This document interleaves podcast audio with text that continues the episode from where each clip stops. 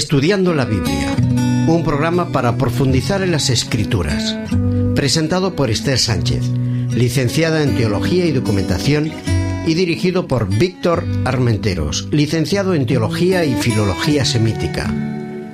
Estudiando la Biblia.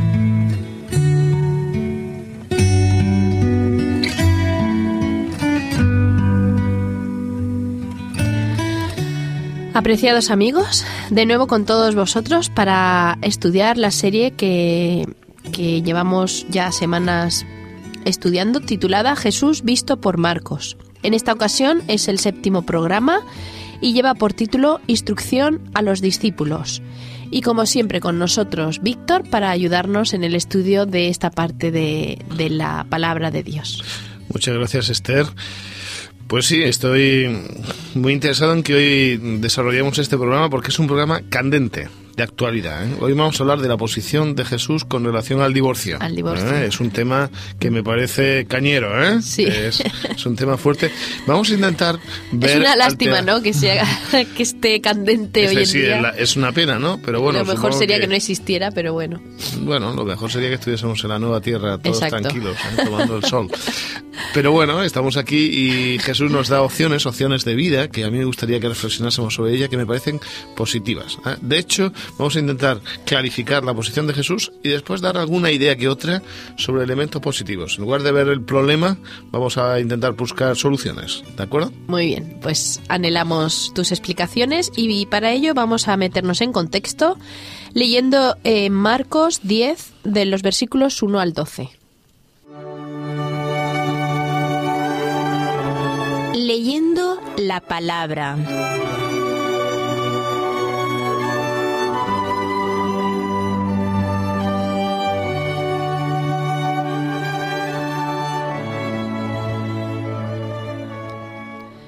Levantándose de allí, vino a la región de Judea y al otro lado del Jordán, y volvió el pueblo a juntarse a él, y de nuevo les enseñaba como solía.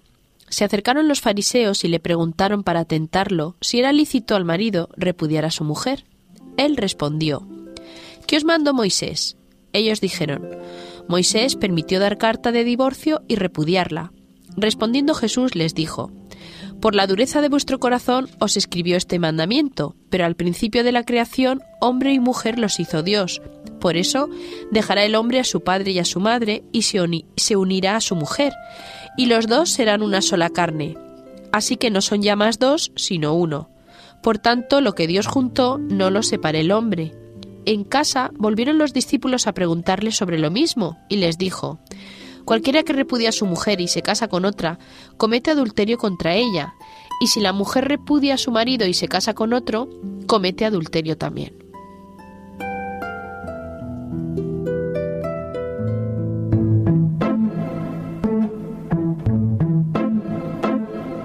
El secreto de las formas.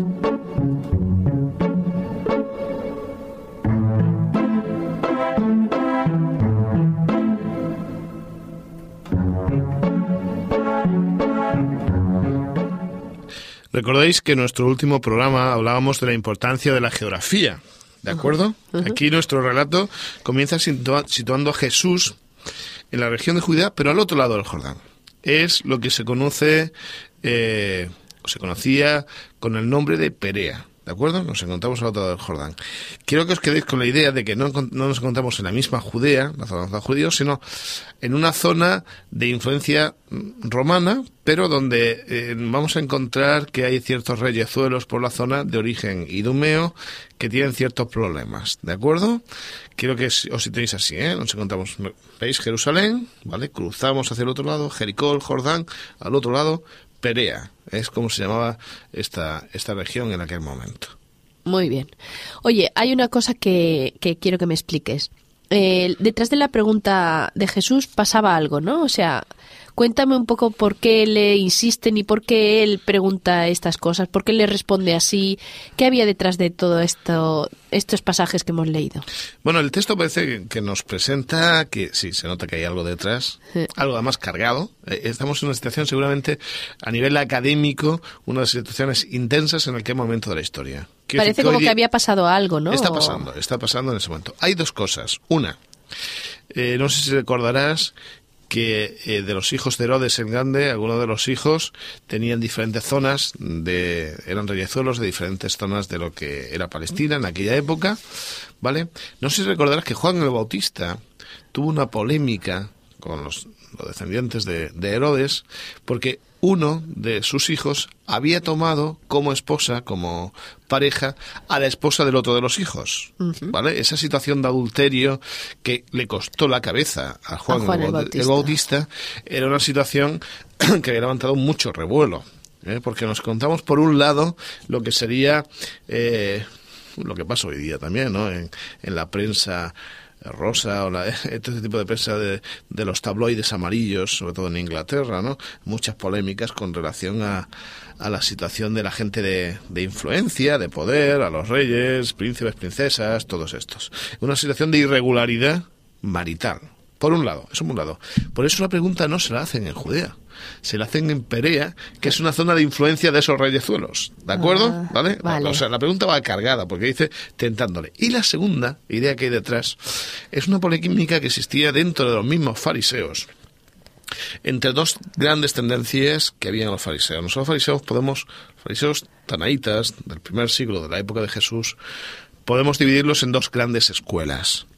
La escuela de Ben Bet Gilel, Bet es la casa de, la casa de Gilel o la escuela de Gilel, y Bet Shammai, la, casa de Shammai. La casa de Shammai era conservadora, frente a la de Gilel, que era lo que diríamos hoy día liberal, ¿de acuerdo?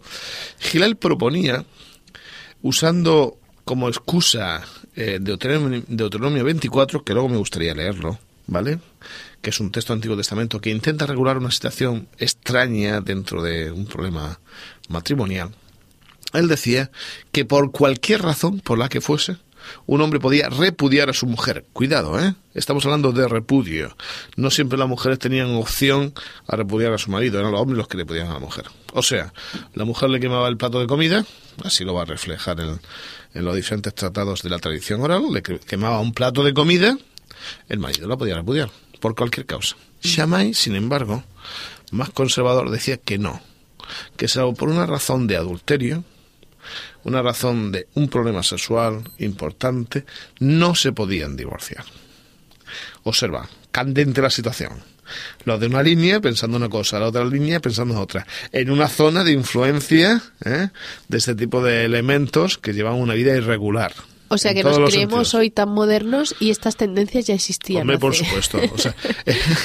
el, el, no tener una estructura monogámica y el intentar vivir la vida de una manera, pues pues a veces irregular, eh, no es algo que hayamos inventado nosotros. Nosotros, sí, ¿eh? sí. Es, curioso. Que a lo largo de la historia, tristemente, la Biblia nos presenta muchos casos y además el, problema es que nos presenta los resultados de esos casos, ¿no?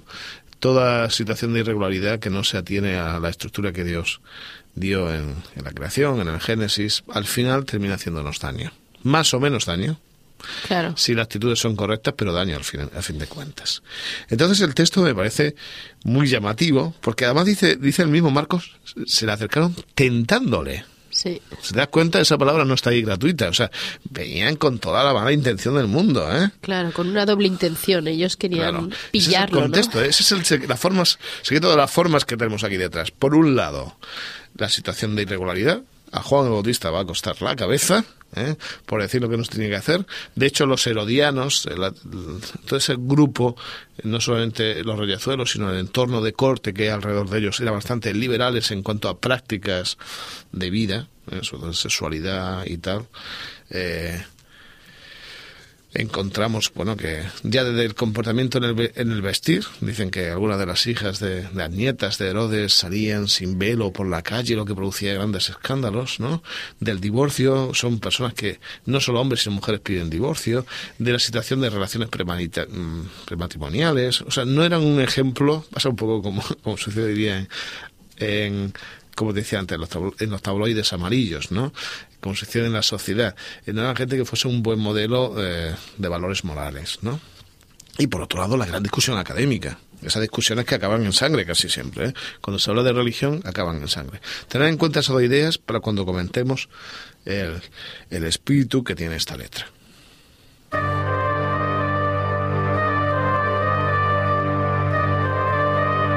el espíritu de la letra.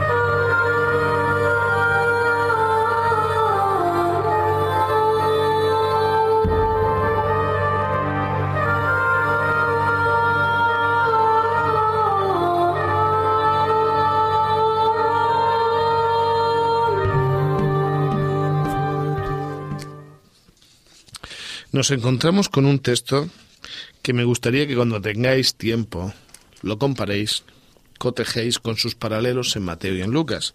En Mateo se encuentra en el capítulo 19, entre los versículos 11 perdón, 1 y 12, y en Lucas en el capítulo 16, a partir del versículo 18. Lucas es muy breve el relato.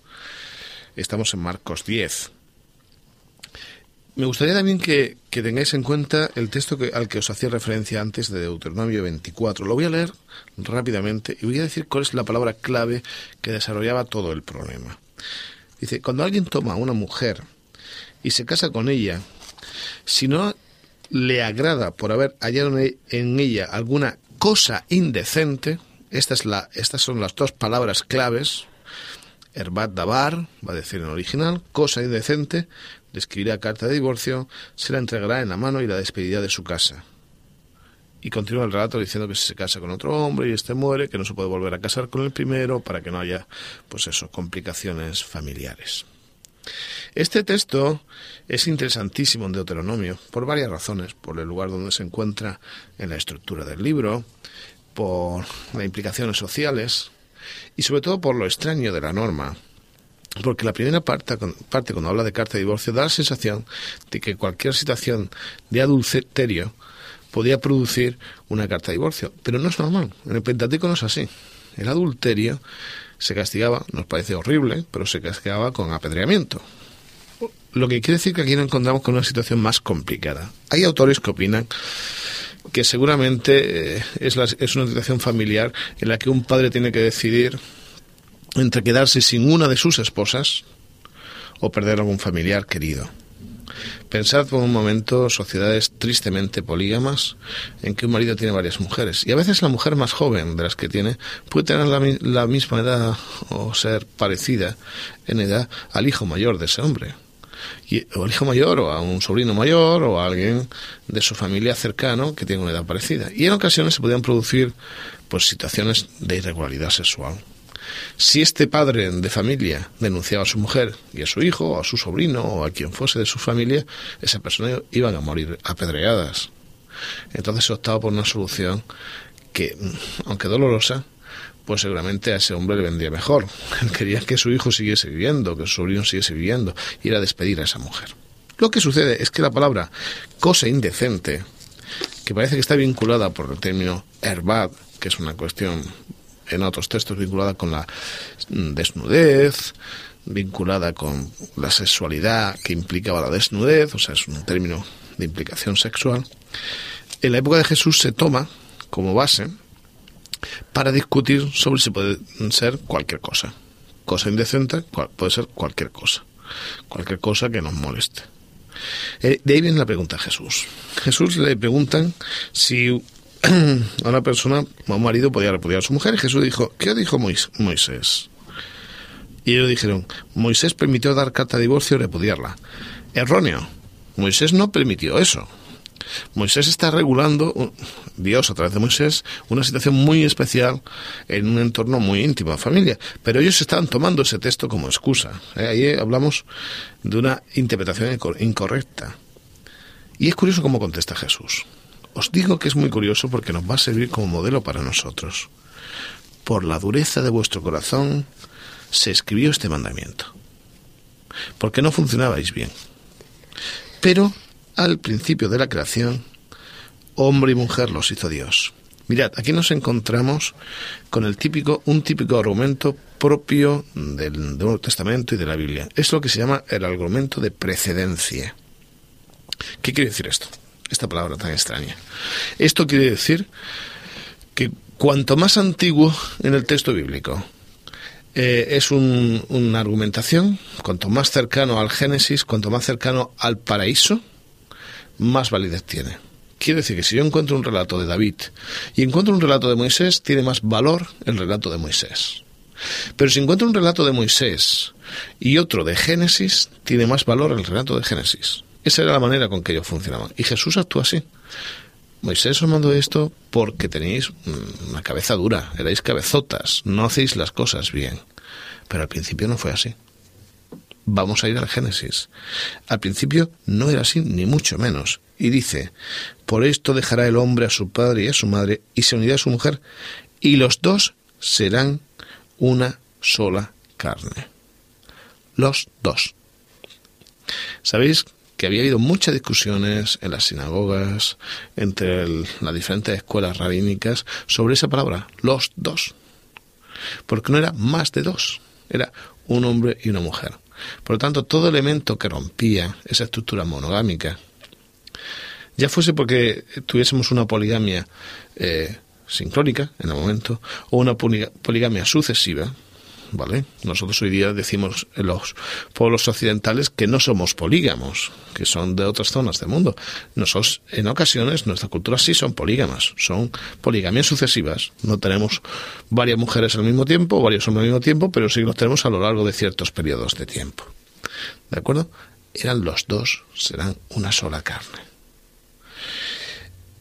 Fijaos, que continúa diciendo, por tanto, lo que Dios juntó, no lo separe el hombre. No busque el hombre excusas para separar lo que Dios ha unido. Nos parece fuerte. Así le pareció también a los discípulos, ¿eh? porque eh, cuando llegaron a casa siguieron sacando el tema, ¿no? Y Jesús matizó, ¿no? Cualquiera que repudia a su mujer y se casa con otra, comete adulterio contra ella. Y si la mujer repudia a su marido y se casa con otro, comete adulterio. Aquí no lo dice Marcos, pero en Mateo es muy divertido porque los discípulos reaccionan y dicen, bueno, si eso así es mejor no casarse.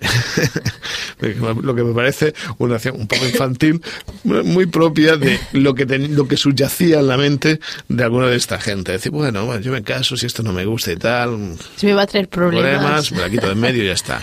¿Vale? Ahora no podían ser. Ahora está colocando el matrimonio en un lugar lo suficientemente importante, de valor, como para, para andar jugando con el matrimonio. Entre otras cosas porque jugar con estas cosas es cosificar a las personas. Esta es eh, tener un concepto utilitarista de la persona. Considerar un objeto. Chico, una chica me gusta, tiene un buen, buen tipo, un buen aspecto, tiene dinero, tiene una buena situación, es simpático. Juntamos y si no, pues da igual. Bueno, y no es una persona. Tiene sentimientos. Se generan frustraciones. Se generan improntas en esa relación. Jesús dice, esto es más serio que eso. El matrimonio, tal y como plantea Dios al, al principio, es mucho más importante. Y me gusta mucho el texto, porque el texto nos muestra a un Dios, a un Jesús cercano, claro, directo, no anda con política. Hubiese quedado muy bien ¿Eh? Hubiese sido un buen político en la zona en diciendo, bueno, yo no sé, no me voy a comprometer, que cada uno haga lo que quiera. Esto es mucho más interesante mirarlo detalladamente de una forma privada. Hubiese quedado fábula. No, no. Él dice, no, yo lo tengo claro. El planteamiento es otro. Y hemos de buscar la belleza del buen planteamiento, no la dificultad del otro.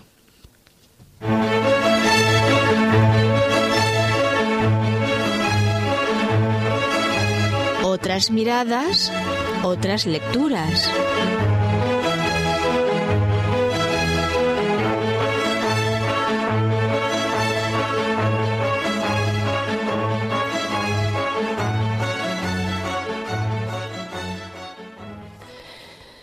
Tengo un libro para para todos vosotros para que podáis profundizar en este tema de Marcos, titulado Marcos como relato, está escrito por David Rhodes y lo que me gusta de este libro es que, como muchas veces Víctor nos ha presentado, eh, él nos plantea un estudio de Marcos a través de la narratología. Él nos presenta el narrador, nos presenta los escenarios, la trama, los personajes y de esta manera tan original como en otras ocasiones hemos estudiado, vamos a ir viendo los diferentes episodios en los que Marcos se centra de la vida de Jesús y nos va a, a dar una visión panorámica un poco cinematográfica de todo el relato que nos cuenta este Evangelio.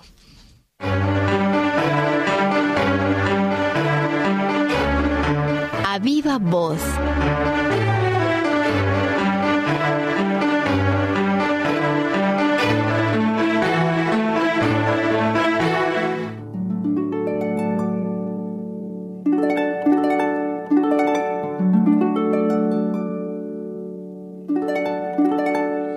Me gustaría que reflexionásemos hoy de una manera muy práctica eh, con relación al tema que hemos estado comentando.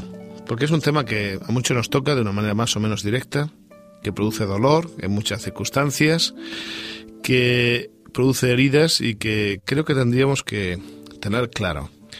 Y no tanto desde una perspectiva de una mentalidad de la reserva, de decir, bueno, yo me guardo las espaldas, no quiero comprometerme políticamente porque está mal visto y bueno, ya veremos cómo se hacen las cosas. Digo que no, porque aunque nos equivoquemos, a veces hay que hablar para dar modelos a la gente que viene detrás de nosotros, para que tengan opciones mejores que las que se están encontrando. Obviamente, la frustración, el desencanto de una relación no es buena para nadie. Por lo tanto, tendríamos o debiéramos de plantear los elementos positivos de una relación de pareja. Y creo que Jesús es muy sabio, muy sabio cuando traslada el problema no a la polémica social, a la polémica de mercado, la polémica eh, política del momento, sino al principio, al elemento que está en la base que genera opciones. ¿Por qué? Porque si estamos hablando siempre del problema, no salimos de él. Ya lo decía Einstein, si siempre hacemos lo mismo, ¿cómo podemos esperar resultados diferentes? Hemos de dar opciones diferentes. Por eso yo quisiera que hoy reflexionásemos en el concepto de matrimonio. Ese concepto de matrimonio que es mucho más elevado que solamente crear un contrato, una estructura social, una procreación de niños, una serie de divertimentos conjuntos. Es mucho más. Tal y como lo presenta la Biblia es mucho más interesante. Y quisiera ir con Jesús hacia atrás, al Génesis, capítulo 2, a partir del versículo 18. Después dijo Yahvé Dios, no es bueno que el hombre esté solo. Obviamente el hombre no ha sido diseñado para ser un ser independiente. El hombre de hecho es hombre cuando se suma el hombre y la mujer, el varón y la varona, como va a decir la traducción del, del texto, ¿no? Entonces es hombre. El hombre no está diseñado para vivir solo. El hombre es, un ente colectivo, un ente que necesita pareja, que necesita entorno, que necesitan personas de alrededor. Y me gusta porque dice, le haré ayuda idónea para él. Obviamente el texto, la traducción es muy difícil en una lengua actual, pero es una manera de decir, le haré pues la mitad de su ser la otra mitad de esta naranja, ¿no? Hablamos de la mitad de, la naranja que de nuestra vida. Eh, le haré esa parte que lo haga ser un ser completo. No porque sea un complemento, un accesorio que él se coloca en todo el ser completo, no, no, es porque tiene necesidad de esa parte y porque juntos son un ser entero. Esa parte que complementa. ¿Sabéis? Ahí hay parte del secreto de una relación de pareja. El diálogo constante, el crecimiento juntos, el desarrollo en armonía de la pareja, en pensar en el otro, la generosidad, el amor como elemento no de, de mm, captación de sentimientos, de captación de, elementos mm, positivos con relación a la persona, sino de dar, de entrega. Ese concepto de amor que hace que la, que la pareja crezca junta y armoniosamente. ¿Sabéis? A mí me preocupa cuando escucho la lengua, cuando las, las parejas se suelen decir normalmente, te quiero. Está bien. Creo que no todo el mundo reflexiona sobre la palabra, pero te quiero es un elemento en sí posesivo. Si me apretáis, un tanto egoísta.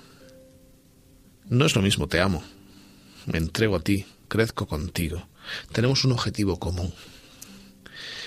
Y es más, aquellos que somos creyentes, que creemos que tendremos un, en un más allá una vida mejor, la pareja es aquella persona que te ayuda a modificar, a acrisolar tu carácter para que sea idóneo para esa nueva tierra, para ese nuevo planteamiento de mundo que Dios nos tiene preparado. Por lo tanto, es un planteamiento precioso. es muy bello. Tanto es así que Adán llega a decir, es que es lo más íntimo de mi ser, ¿no? Es carne de mi carne, es hueso de mis huesos, es el tuétano de mi vida, es la esencia de mi ser.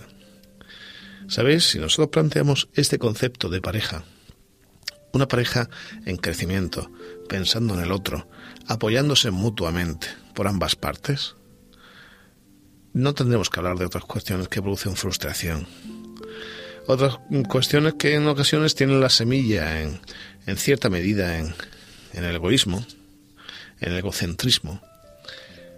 No siempre sucede así, no voy a generalizar ni a ser minimalista, pero ¿por qué no proponemos el medio vaso lleno en lugar del medio vaso vacío? Vamos a intentar generar proyectos en conjunto de vida, de ilusión y de futuro.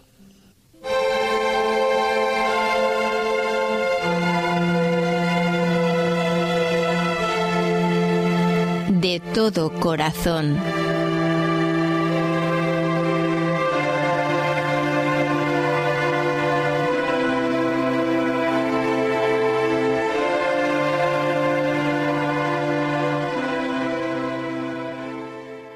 Hemos querido llegar a tu corazón y lo vamos a hacer dejándote una música especial titulada Más de Jesús.